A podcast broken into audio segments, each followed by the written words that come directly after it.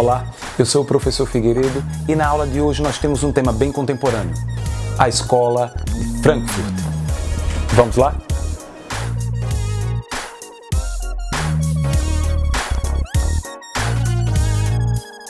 Escola de Frankfurt é um tema da filosofia contemporânea, ou seja, da filosofia mais atual. Melhor, da filosofia mais próxima, temporalmente falando.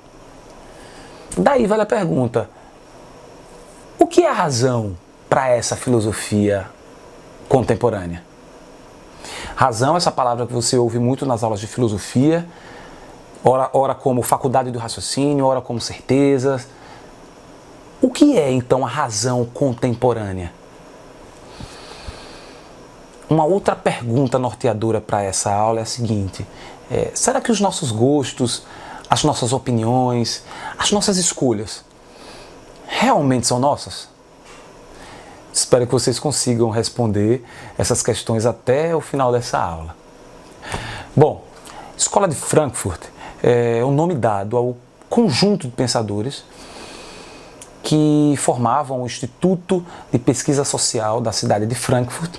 Esse instituto foi fundado em 1920 e o conjunto dos escritos, ou melhor, a produção desses pensadores ficou conhecida como teoria crítica. Isso é muito importante. O primeiro conceito que eu lanço aqui é esse: teoria crítica, que é essa produção filosófica dos pensadores da escola de Frankfurt. Vários pensadores influenciaram a escola de Frankfurt, mas eu gostaria de destacar aqui apenas dois: Marx e Freud. A teoria marxista, é, ou melhor, uma leitura original de Marx, acabou influenciando é, a escola de Frankfurt, porque esses pensadores viram que Marx, como ninguém, soube analisar a sociedade capitalista. E os pensadores de Frankfurt apresentam uma crítica à sociedade atual. Teoria freudiana, com novos elementos do comportamento e do psiquismo humano, é, também teve sua parcela de contribuição e de influência, óbvio, na escola de Frankfurt. Eu falei já em sociedade, e aí vai vir um outro conceito importantíssimo, vocês vão ouvir muito em todas as aulas sobre escola de Frankfurt, que é a sociedade de massa.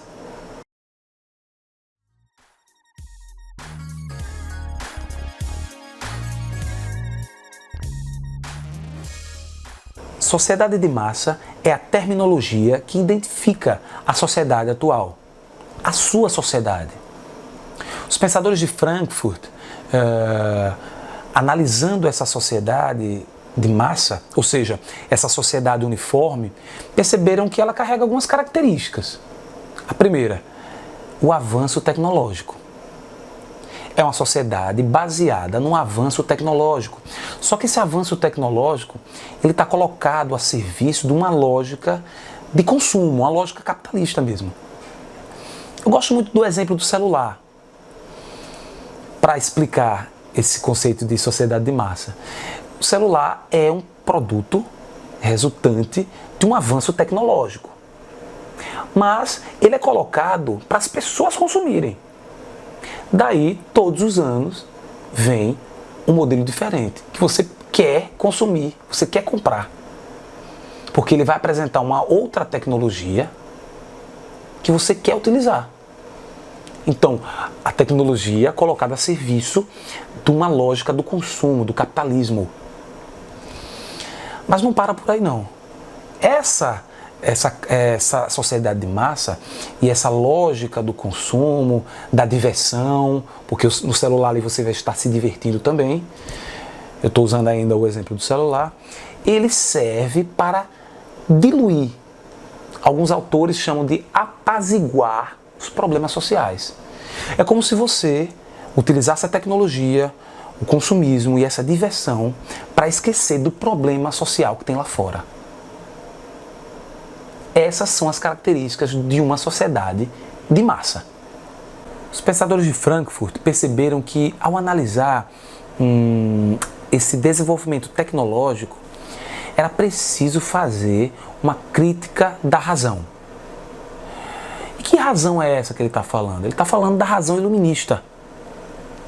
Os iluministas acreditavam que a racionalidade humana iria iluminar as trevas da ignorância. Haveria progresso. As pessoas seriam emancipadas através do uso da razão. Mas Adorno e Horkheimer, por exemplo, numa visão mais pessimista agora, eles disseram não.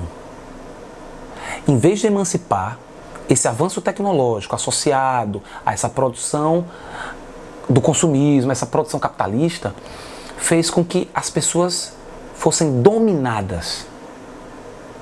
Em vez de ser emancipadas, como os iluministas acreditavam, as pessoas se tornaram presas, dominadas. Horkheimer, por exemplo, vai chamar essa razão de razão controladora. Ele também vai chamar de instrumental, né? que ela está em busca de controlar, de dominar o ser humano e a natureza.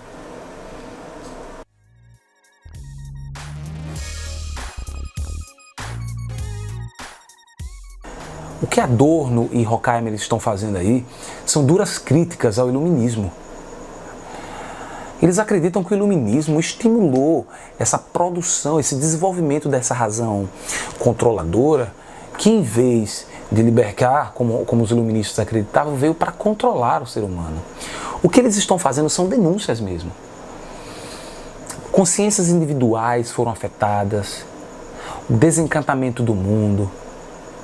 Que eles estão fazendo é uma denúncia da morte da razão crítica. Morte da razão crítica. A razão que deveria ser crítica foi sufocada por essas relações é, capitalistas mesmo. É uma visão pessimista. Eles chamam de desesperança, né? Eles acreditam que não há possibilidade de reverter isso mais. As pessoas, por estarem presas, dominadas, vão, pre vão preferir consumir do que assistir uma aula de filosofia como essa, por exemplo. é um pessimismo. A Dorn Horkheimer tem uma visão realmente pessimista em relação à sociedade de massa. E o que é que alimenta essa sociedade de massa? Segundo a Dorn Horkheimer, o que alimenta essa sociedade é a indústria cultural. Indústria cultural é um termo difundido por esses dois pensadores para designar a indústria da diversão de massa televisão, cinema, rádio, jornais, revistas, propagandas. Tudo isso é a indústria da diversão de massa.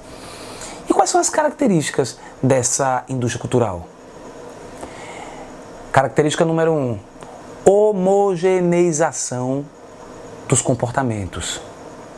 Número dois: massificação das pessoas. Professor, não entendi. Eu vou dar exemplos para ficar bem claro isso. Televisão todo mundo assistindo o mesmo programa, todo mundo comentando o mesmo programa de TV. Isso é homogeneizar comportamentos, todo mundo agir de forma igual. Cinema, todo mundo quer assistir o mesmo filme. Música, todo mundo só ouve aquele estilo musical e aquela música em especial. Isso é deixar comportamentos iguais, homogêneos. E essa homogeneização dos comportamentos leva a uma massificação das pessoas. As pessoas querem se vestir da mesma forma, as pessoas, devido àquela propaganda, querem usar o mesmo tênis. E isso tem um objetivo, que é o objetivo do lucro, do capitalismo.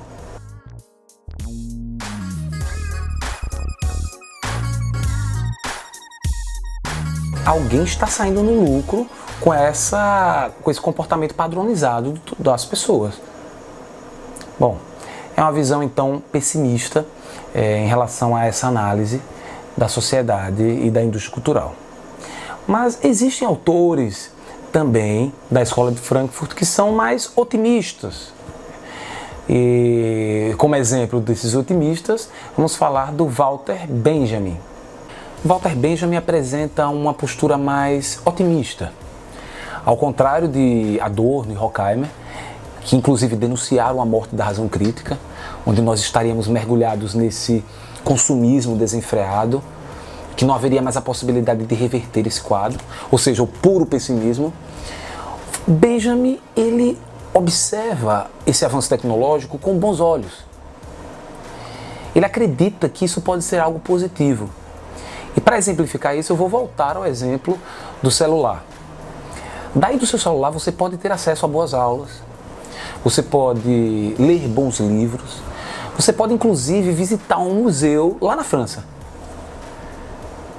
Benjamin acredita que esse tipo de acesso pode servir como instrumento de politização das pessoas. Isso pode ser algo bom. É, a arte lançada às massas pode ser, ser algo positivo na filosofia do Walter Benjamin.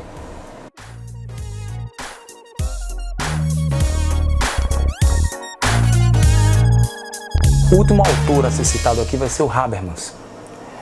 Habermas também vai se posicionar contra é, esse pessimismo de Adorno e Horkheimer.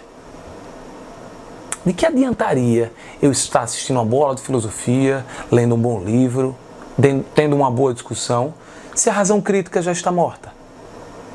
E não há possibilidade de reverter mais esse quadro, segundo a visão pessimista desses dois autores. Habermas vê nesse posicionamento algo muito perigoso. Ele vai dizer que isso pode produzir o irracionalismo.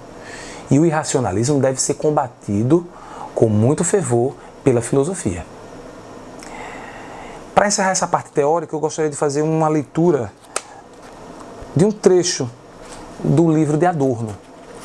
Ele está aqui discutindo sobre a música, a música produzida pela indústria cultural.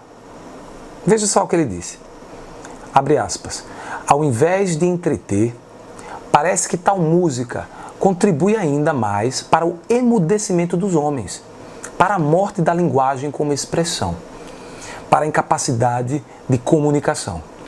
A música de entretenimento preenche os vazios do silêncio que se instalam entre as pessoas deformadas pelo medo, pelo cansaço e pela docilidade de escravos sem exigências. Fecha aspas.